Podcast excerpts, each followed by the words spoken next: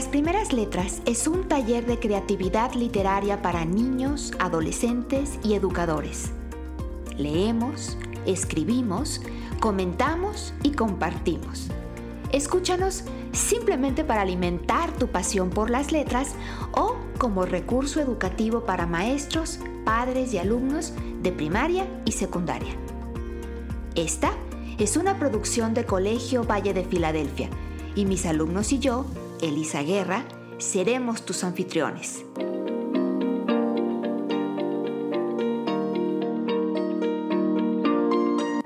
¿Ya estás listo? Comenzamos.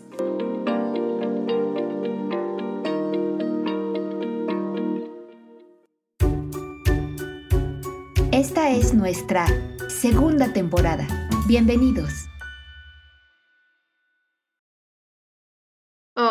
Si esta carne demasiado profana podía ablandarse, hundirse, deshacerse en rocío, o el Eterno no hubiera promulgado su ley contra el suicidio.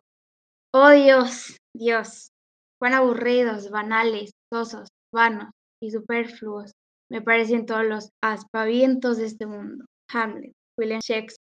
Hola a todos los que nos están escuchando el día de hoy. Sean bienvenidos al episodio 36 de nuestro podcast, Las primeras letras. Soy Isabela y junto a mi maestra Elisa Guerra seré la conductora de este episodio. Hola, bienvenidos sean todos a un episodio más de Las primeras letras. Me da mucho gusto que nos acompañen. Y más porque el tema del que vamos a hablar el día de hoy es un tema fascinante. Hoy vamos a platicar sobre el género dramático. Soy su anfitriona, Elisa Guerra, y ahora se presentan mis estudiantes. Eh, hola, soy Cita Esfinge. Hola, soy Nidia. Hola, soy Leonardo. Hola, soy Carulio y espero que les guste el capítulo. Para comenzar, les tengo una pregunta a mis compañeros y por supuesto al público.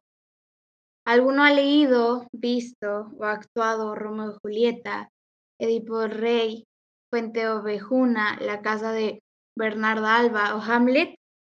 ¿O alguna vez han presenciado o participado en una obra de teatro, cualquiera que sea? A ver, Leonardo y Cairulium. Primero Cairulium. Eh, yo una vez estuve en una obra de teatro aquí en Aguascalientes que era El hombre de la Mancha, que también es conocido como Don Quijote de la Mancha. ¿Participaste en ella, Cairulium? Cuando dices que, que, estuviste, ¿es que participaste en ella? ¿O Eh, la no. presenciaste como espectadora? Perdón, la presencié. Eh, es que yo estuve participando en una obra aparte en un curso al que fui. Ah, muy bien. Ok. Leonardo, tú también querías comentar algo. Sí, yo participé en mi escuela en la obra de teatro de Vaselina. Y, y también fui al también fui al teatro a ver el a, vi- a- a ver la actuación de Romeo y Julieta. Ah, justo una de las que nos preguntaba Isabela. Y ahora que lo decimos, creo que todos esos son ejemplos de, un, de una obra del género dra- dramático, ¿no es así? Sí, exactamente, Cairulium. Y supongo que sabes muy bien lo que es el género dramático, ¿no? Sí, el género dramático es un género literario que tiene textos que fueron escritos para ser actuados o representados. No es como si lo fueras a leer como un libro, pues no existe la figura del narrador y la clave son los diálogos entre los personajes. Exacto. Cuando vamos a ver una obra de teatro, bueno, eh, detrás de lo que los personajes están diciendo, detrás de esta obra en sí, hay por supuesto un texto que alguien escribió. Esos textos que contienen los diálogos y que nos describen la- las acciones que después vemos a los actores realizar, esos textos pertenecen al género dramático. Ah, sí, de hecho no es un género que esté pensando para ser leído, sino que está pensado para ser interpretado. Pueden ser leídos, pero que ante todo se crean para ser representados delante de espectadores. Qué divertido debe ser que la historia que escribes cobre vida, con actores y escenarios. Esa es una de las cosas que más me llama la atención de este género. Sí, yo también estoy de acuerdo contigo, Leonardo, que algo que tú escribas, lo veas, que salta a la vida, en la vida de, de otras personas, de los actores, eh, bueno, pues realmente debe de ser muy gratificante. Ahora, ¿sabían ustedes que este género literario eh, tiene su origen en la antigua Grecia? ¿En serio? Sinceramente no sabía eso. Entonces es muy antiguo. Realmente me gustaría saber un poco más del origen del género. Bueno, pues perfecto si te, si te esfinge porque me gustaría compartir un dato con ustedes.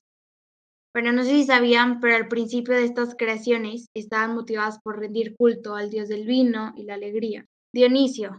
Por tanto, eran textos sagrados y festivos. Pero con el tiempo se fueron añadiendo algunos cambios a las composiciones y así fue como apareció pues el género dramático que conocemos hoy. Bueno, Isabela, eso es muy interesante, pero hay algo muy triste dentro de la historia del género dramático, y es que durante la Edad Media este género vivió un declive y de hecho apenas alguna persona escribía este tipo de obra literaria, pero durante el siglo XII en Europa se volvió a cultivar el género debido a que algunas personas y autores querían imitar a los clásicos. Bueno, sí, de hecho el origen de este género, bueno, a mi parecer, y creo que es bastante interesante. Pero bueno, tengo otra pregunta que es, ¿alguien conoce algunos tipos de obras dramáticas? Em, pues yo sé que hay obras teatrales que son tragedias, o sea, que tienen un final muy triste o como su nombre lo dice, pues, trágico y generalmente con la muerte de alguno de los personajes. Sí, y me hace gracia que te rías. Es que Bueno, sí, justamente Romeo y Julieta es un ejemplo de una obra dramática eh, que es una tragedia. Ya la mencionaba hace ratito Leonardo. ¿Alguna otra, algún, alguna otra especie o algún otro tipo de obra dramática que ustedes comenten, que ustedes conozcan? Pues sí, según yo, otra era como la de según yo, también puede ser unos cuentos de hadas, ¿no? Unos géneros dramáticos. Algunos pueden mm. ser como, como ah. uno en el que, no sé, como una estar así muy original, en el que ah. una princesa así como está encerrada en un castillo y el príncipe la tiene que salvar. ¿No? A, a, ver, a ver, a ver, a ver, se me hace que nos estamos yendo por otro ladito. Vamos a ver qué nos dice Cairuli y ahorita regresamos contigo. Y después Isabela. Otro tipo de género es la comedia, que es una historia que al menos se supone que es graciosa o da gracia, pero un dato curioso es que uno de los primeros libros de lo que se podría considerar comedia es la Divina Comedia, pero no tiene nada de gracioso. Oye, me encantó ese dato. Gracias. Sí, efectivamente, las comedias eh, pues fueron escritas para hacer reír. Así como las tragedias son tristes, las comedias son muy alegres. Isabela, tú también querías decir algo. Eh, bueno, mis, no sé si el romance sea un... El romance es un tipo de, eh, de poema. ¿Se acuerdan que ya tuvimos un, un episodio? Es, es, este más bien pertenece a la poesía y aunque se, puede, se pueden escribir obras teatrales en, en verso, ¿no? El, en general, el romance en sí no es, no es parte del género dramático. Tampoco los cuentos de hadas son parte del género dramático. Los cuentos de hadas, pues son parte de la narrativa, son cuentos. Claro que las, las obras teatrales pueden tener cualquier tema. Podría contarse, podría hacerse una obra de teatro que cuente la historia de una princesa en un castillo, los, los temas típicos de los cuentos de hadas, pero em, hecho, hecho para ser representado, para ser representado por, por actores. Pero aquí más que nada es, eh, digamos que el propósito de la obra teatral, para hacer reír, para hacer llorar. Ahora, ¿creen ustedes que exista una, un, un, tipo de, de texto dramático que haga reír y también haga llorar, que tenga cosas felices y que tenga cosas tristes? Tragicomedia. Tragicomedia pudiera ser uno, sí, aunque se, se, va de repente a cosas muy, muy trágicas y también a cosas muy, muy cómicas, ¿no? Em, pero el, eh, justamente un drama, que es lo que da su nombre al género dramático, por eso se dice mucho que, la, que el drama de la vida, ¿no? Porque hay cosas felices y hay cosas tristes en la vida de todas las personas. Pero sí, me encantó también que hablaras de la tragicomedia, Nidia. Bueno, ok, pero bueno, hoy vamos a leer un texto dramático, un ejemplo de texto dramático escrito por Leonardo. ¿Cierto, Isabela? Como productora. Sí, así es, Miss. Pero bueno, antes de que Leo lea su texto dramático, ¿qué les parece si conversamos sobre algunas de las características de estos textos? Pues yo, yo me sé una de las características que es el diálogo, que es como lo que dice la, no, la conversación de los personajes, como en las obras de teatro. Otra muy importante es que no hay narrador, pero los actores cuando están hablando están también haciendo cosas en escena. Esos actos tienen igual o más importancia que las palabras, es como lenguaje corporal. Y otra característica es que, así como la novela se divide en capítulos, los textos dramáticos se dividen en actos y escenas. Bueno, se nos está olvidando algo muy importante, que son las acotaciones, que son las indicaciones para los personajes.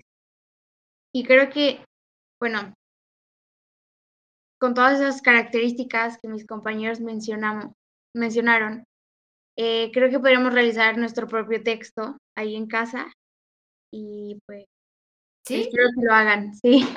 Sí, claro, ya sabemos cómo es, pero nos va a servir mucho conocer un ejemplo. Ahora, Leonardo nos preparó un texto, un ejemplo de una obra dramática, eh, un, texto del género dramático, una obra muy cortita, pero para hacerlo más interesante, vamos a leerlo entre todos.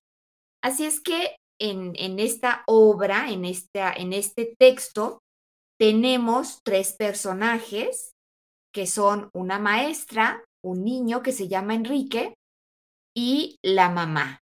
En nuestro caso, Enrique va a ser interpretado, o más bien la parte de Enrique la va a leer Leonardo, el autor de este texto, ¿Quién va a ser la maestra y quién va a ser la mamá? ¿Quién es la Ah, maestra? yo puedo ser la maestra. Ok, muy bien, Nidia. ¿Y la mamá? Si quiere, yo puedo hacerlo. Muy bien. Muy bien, si te fije. Muy bien, y si les parece, yo voy a leer las acotaciones.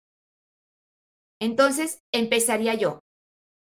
El papalote de las bolsas negras. Personajes. Maestra, Enrique, mamá. Acto 1. Ambientación. Escuela. Clase de creatividad en español.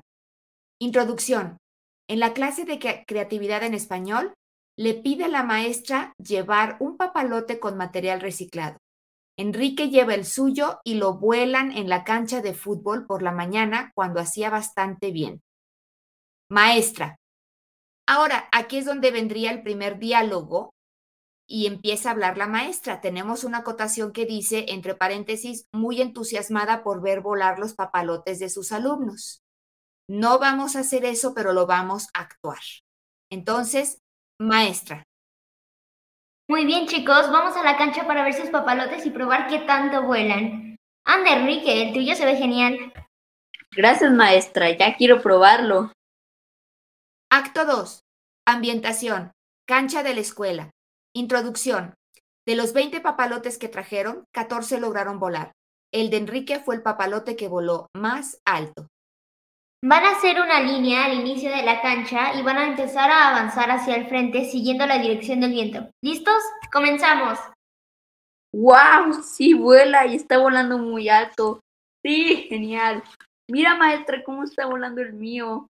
Wow, Enrique, tu papalote es el que está volando más alto de todos. Acto 3. Ambientación. Automóvil. Introducción. A la hora de la salida, pasa la mamá de Enrique y él le cuenta el éxito de su papalote en la escuela. Mamá, mi papalote fue el que más alto voló de todos. Bravo, Enrique. Hiciste un buen trabajo con las bolsas negras de nuestro bote de basura. Ahora que lleguemos a la casa me lo muestras. Acto 4. Ambientación. Cuadra de la casa de Enrique. Introducción. Enrique toma su papalote y empieza a caminar por la cuadra para mostrar el vuelo, sin tomar en cuenta que el viento ya había cambiado y era mucho más denso y caluroso que por la mañana, afectando el vuelo de su papalote. Mamá, lo haré desde lo más alto de la calle y correré hacia ti para que veas qué alto vuela. Ten cuidado con los carros, los estacionados y los que pasan. Aquí vamos, mi mamá, mi papalote y yo. Enrique, ten cuidado con el papalote, no está volando. Lo estás arrastrando, levántalo. ¡Ay, no, mi papalote! La mamá de Enrique se acerca, lo ve en el suelo y no sabía que estaba más destrozado, el ánimo de Enrique o el pobre papalote de las bolsas negras de basura. Lo abraza mientras Enrique llora por su pérdida. Fin. Ok, muy bien, tenemos ya aquí a Lucas que se acaba de integrar. Entonces, vamos, no sé desde qué horas llegaste, Lucas, si escuchaste todo el, no creo que llegaste a medias, pero ¿pudiste leer el, el texto? Sí, Miss. Ok, muy bien. Bueno, entonces vamos a comenzar a comentar el texto de Leonardo. Sus opiniones, Nidia, ¿empiezas? Sí, bueno, yo quería decir antes que nada, porque la primera vez que leí el texto, me, lo primero que se me vino a la mente fue que, o, sea, había podido leerlo porque normalmente cuando son obras así, no puedo leerlas. O sea, cuando las leo me distraigo o no entiendo lo que está sucediendo realmente. Las introducciones siempre son como muy complicadas para mí. Por ejemplo, traté de leer Hamlet, no pude. Entonces, me gustó que este fuera entendible. Pues de yo también estoy de acuerdo porque pues a mí también me gusta más cuando tú lo lees, o sea, cuando uno sé como que te lo están diciendo en voz, o sea, como que lo analizas mejor, no te distraes, no tienes así como que concentrarte así demasiado, demasiado, o sea, si tú lo escuchas está mejor que leerlo. Nidia, también quiero decirte que Hamlet es difícil. ¿Sí? Sí, claro que es difícil. Entonces, no, no te sientas mal si sientes que no lo entendiste. Es cuestión de irlo conociendo y de ir leyendo el gusto. Pero gracias por tu comentario. ¿Sí te esfinge? Em, pues me parece un texto interesante. Este, digo, es simplemente un, habla de un papalote, pero cambia de escenario y al principio también cambia de personajes, es un texto, es cortito y aún así pues está bien, se entiende, este, y a mí me pareció que de alguna manera habla de reciclar. Cuando dijo que estaba hecho con bolsas negras, yo pues me imaginé así que reciclaron y pues me dio gusto. Muchas gracias y te esfinge. Lucas, ¿quieres comentar? Sí, Miss. Bueno, ah, me gustó mucho el texto, este, porque también muestra como una parte importante de todos que, que siempre quisimos hacer algo, pero no siempre nos salía de la manera que nosotros queríamos o no siempre nos salía bien. Porque, claro, o sea, los niños como que también tienen que ver que no todo el mundo funciona como queremos. Y eso fue algo que me gustó mucho del texto porque, pues, aunque es algo triste, es como una realidad. Gracias, Lucas. Están todos muy inspirados comentando sobre el fondo. ¿Cuántas cosas están encontrando, Cairulio? Sí, no, a mí me pareció que fue muy creativa la idea de que la verdad, a mí no se me, si tuviera que escribir un guion, no se me hubiera ocurrido la idea de hacerlo sobre una clase en la de un papalote. Se me hace que fue muy creativo, no solo desde el tema que escogió, sino que también en lo que decían los personajes y en lo que estaba hecho el material, o bueno, el papalote, perdón. Muchas gracias, Cairulio. Isabela. Bueno, a mí me gustó mucho el trabajo que hizo Leo. Bueno, sí, bueno, admiro mucho lo que hizo y, y creo que es un texto que se entiende. Creo que tiene una historia muy bonita. Aparte, pues a mí no se me, no se me hubiera hecho tan fácil bueno, para mí hacer como una, un texto dramático porque es pensar en acotaciones, cómo reaccionan los personajes desde el escenario, el diálogo y que todo eso se entienda. Y aparte la historia me gustó mucho porque pues es cierto, ves el que un día las cosas pueden salir bien, pero el otro día no, entonces creo que es disfrutar cada día, el día que su papalote voló muy alto y el día siguiente que ya no funcionó, pero pero es un texto muy bonito y felicidades. Muchísimas gracias Isabela por tu participación. De hecho, ¿sabían que a mí me pasó algo igualito a esto? Ah, sí, es autobiográfico. A mí me pasó que pues un día tenía ocho añitos y pues, y pues también en la escuela volaba muy bien hasta que pues hasta que pues a la hora de correr en mi jardín, en vez de que en la calle, en mi jardín, que hay un arbolote así grandísimo, pues ahí se mató y a la hora de sacarlo pues se rompió y pues, pues no y pues también lloré. Bueno, pues qué lindo. Los escritores generalmente echamos mano de nuestras propias experiencias cuando escribimos, las reflejamos en lo que escribimos. Y tú cambiaste la historia, obviamente, el personaje no se llama Leonardo, se llama Enrique, y las cosas fueron eh, un poco diferentes a lo que tú nos contaste, pero eso es perfectamente eh, aceptable y me encanta que hayas tomado esta, esta experiencia. Y sí, me, me gustaría retomar lo que estaba diciendo Isabela, eh, cómo a veces el viento es favorable y a veces no lo es, ¿no? El mismo papalote, pero en diferentes circunstancias, a veces puede volar y a veces puede no volar. Y así es también la vida. Pero bueno, em, ya hablaron mucho tus compañeros del fondo de tu, de tu texto, Leonardo. Eh, buenísimo, muchísimas gracias. Muy sencillo, pero muy directo y con muchas enseñanzas. Yo quiero hablar ahora un poquito de la forma de tu texto. Y solamente tengo una recomendación que hacerte para, en mi opinión, mejorar tu texto. Y esto es que las acotaciones a veces siento que les diste voz de narrador más que acotación. Por ejemplo, en el acto 2, Dice, de los 20 papalotes que trajeron, 14 lograron volar. Recuerda que las, las personas que estarían viendo la obra de teatro, si ésta estuviera siendo representada en un escenario, ¿cómo van a saber? No van a tener a Miss Elisa o a un narrador leyendo de los 20 papalotes que trajeron, 14 lograron volar. Más bien tú tendrías que meter esa información en algún diálogo con los personajes. Por ejemplo, una niña compañerita de, de Enrique podría estar diciendo, ay, ay, van 14 que vuelan, van 14 que vuelan, el mío no voló, el mío no voló. Y que a lo mejor dijera la maestra, bueno, de 20 papalotes que eran, que hayan volado 14 es muy buen porcentaje.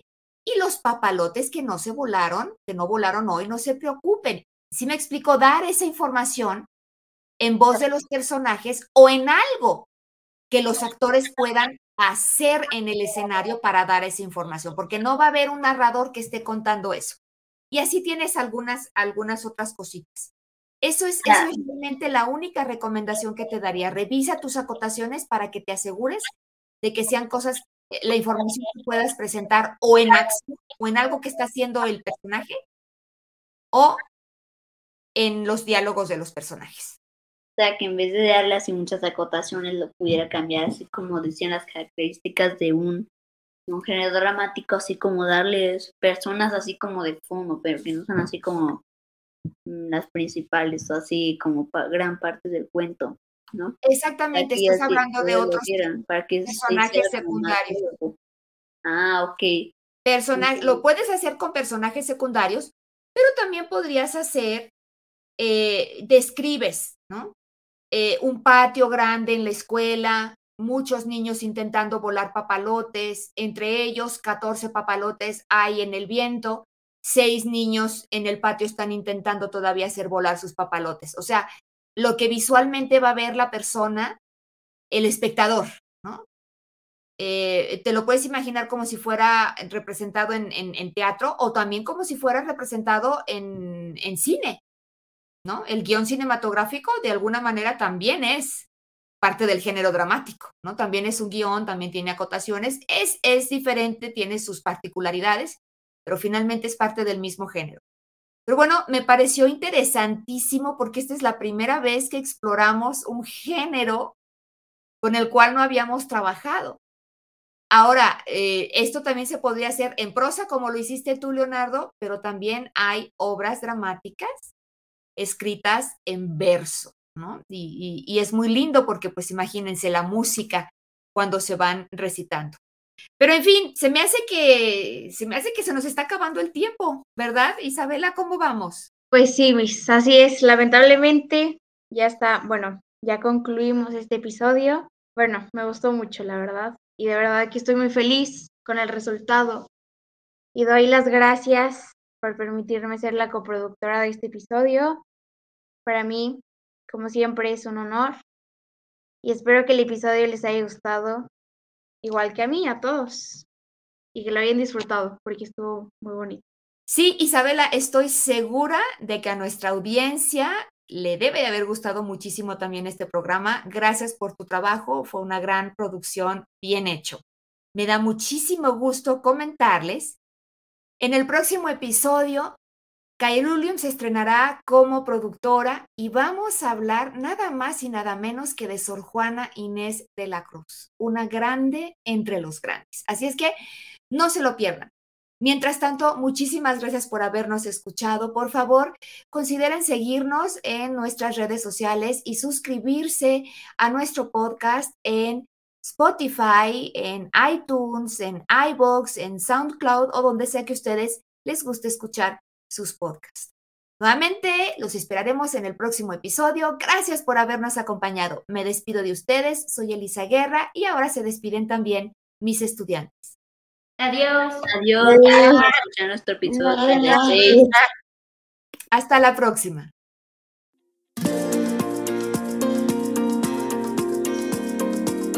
Gracias por haber escuchado este episodio de Las Primeras Letras. En nuestra página web lasprimerasletras.org encontrarás planes de clase para cada programa y enlaces a nuestros medios sociales. Si te gustó lo que escuchaste, por favor, suscríbete a nuestro podcast y conviértete, como nosotros, en un embajador de las letras. Porque estamos convencidos de que todo niño tiene la semilla de la genialidad. Hasta pronto. Soy tu anfitriona, Elisa Guerra.